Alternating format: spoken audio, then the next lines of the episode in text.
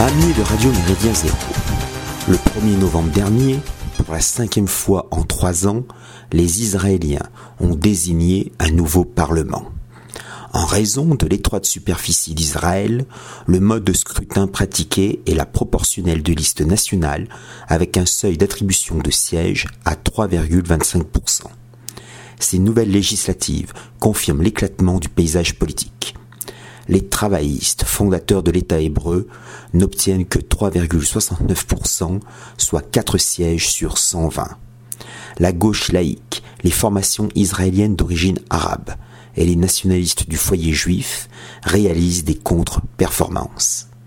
Le parti centriste Yesh Atid de l'actuel chef du gouvernement, l'ancien journaliste Yair Lapid, arrive en deuxième position, 13,97% et 17 sièges.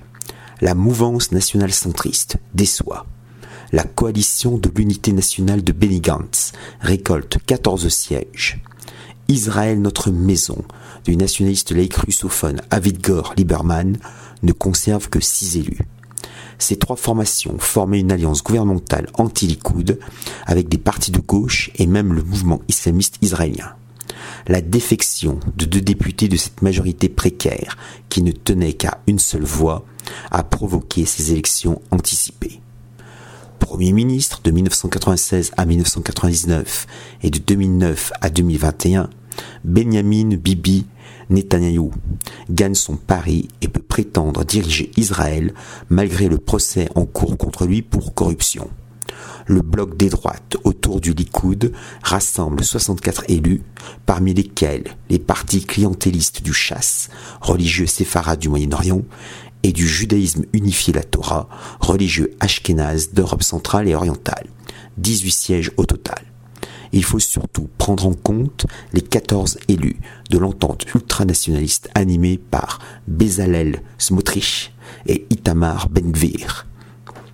Âgé de 42 ans, Bezalel Smotrich, dont la famille est originaire d'Ukraine, préside le parti sioniste religieux. Favorable au Grand Israël, Eretz Israël, et à la primauté des règles judaïques dans la vie publique, Smotrich ne cesse pas de dénoncer le wokisme occidental et l'idéologie gendériste. Son comparse est encore plus radical puisque le système médiatique d'occupation mentale le qualifie de suprémaciste juif. Né en 1976 d'un père irakien et d'une mère kurde, il a existé une infime minorité kurde de confession juive. Itamar Ben-Gvir dirige force ou pouvoir ou puissance juive. Ses détracteurs le présentent en héritier spirituel du rabbin d'extrême droite Meir Kahan, fondateur et guide du mouvement Kar, d'où procédera la sulfureuse Ligue de défense juive, LDJ. En 1984, le Kar entre au Parlement grâce à un positionnement anti-arabe assumé il préconise l'expulsion massive des Arabes d'Israël et des Palestiniens. En 1990, l'historien Simon Epstein, futur auteur du Paradoxe français en 2005, qui bouleversa le récit historique officiel hexagonal sur la collaboration et la résistance, publiait Les chemises jaunes, chronique d'une extrême droite raciste en Israël, une enquête plongeant dans les méandres de cette idéologie. Mère Kahan meurt assassiné à New York cette année-là. La Knesset interdit son mouvement et le range parmi les organisations terroristes. Les propos haineux de Mère Kahan ont continué à se propager chez les colons et auprès des nouveaux arrivants.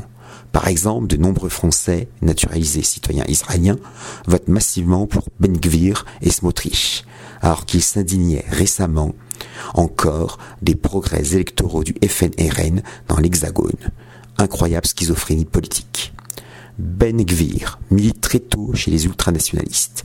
Il salue l'assassinat du premier ministre Yitzhak Rabin en 1995 et le massacre à Hébron perpétré par le colon extrémiste Baruch Goldstein en 1994. Sa radicalité contraint Tsahal à l'exempter de tout service militaire, un fait exceptionnel pour cette nation armée. Avocat, il défend les colons avec qui il vit dans les enclaves avec ses six enfants.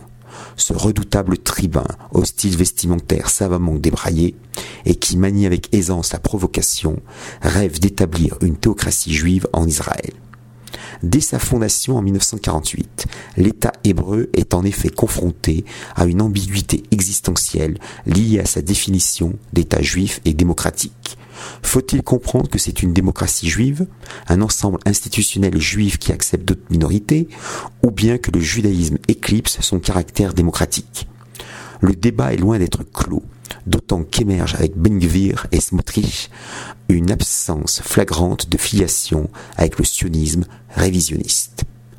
Promu par Vladimir Zev Jabotinsky, 1880-1940, le Mussolini juif, selon David Ben Gourion, le sionisme révisionniste est un nationalisme juif radical qui inspire des organisations terroristes telles l'Irgun de Menahem Begin, premier ministre de 1977 à 1983, ou les traits corporatistes Völkischen Lehi, combattant pour la liberté d'Israël, aussi connu sous le nom de Groupe Stern avec Yitzhak Shamir, Premier ministre de 1983 à 1984 et de 1986 à 1992, ainsi que, plus indirectement, le Likoud.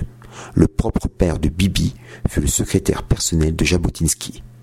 La Palestine sous mandat britannique a connu des expériences fascistes avec Brit Ha Bironionim ou Alliance des Sicaires et païenne cananéenne. Rappelons par ailleurs que l'historien non conformiste Jean-Claude Vallat évoqua dans le numéro 4 de ses cahiers libres d'histoire le pacte germano-sioniste du 7 août 1933 le sionisme révisionniste contribua à la naissance du nationalisme sioniste laïque.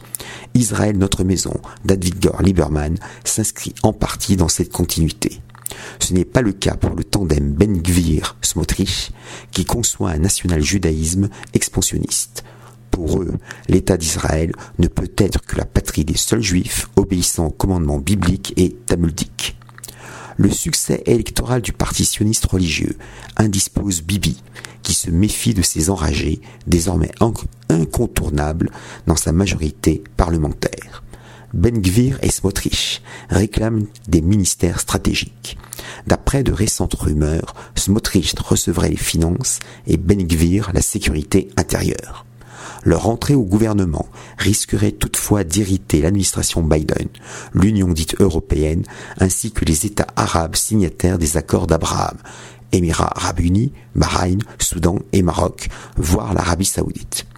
Conscient des enjeux diplomatiques actuels, avec l'accès imminent par l'Iran du seuil nucléaire, le chef du Likoud préférerait négocier avec Yair Lapid et Benny Gantz, qui lui oppose pour l'heure une fin de non-recevoir. On parle déjà de nouvelles élections législatives à brève échéance. Observons en tout cas que le système médiatique hexagonal a fait preuve d'une étonnante discrétion au sujet de la percée de l'ultra-droite sioniste religieuse.